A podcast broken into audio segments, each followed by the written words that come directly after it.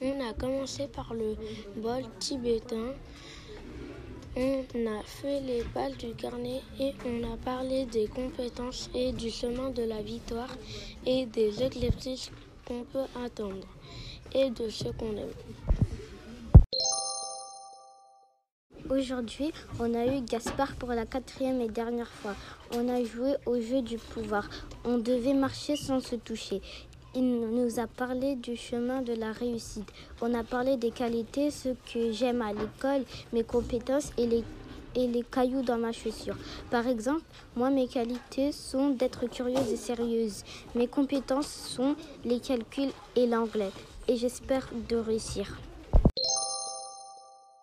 Avec Gaspard, on a travaillé sur le sens de l'école. On a fait le jeu des super pouvoirs.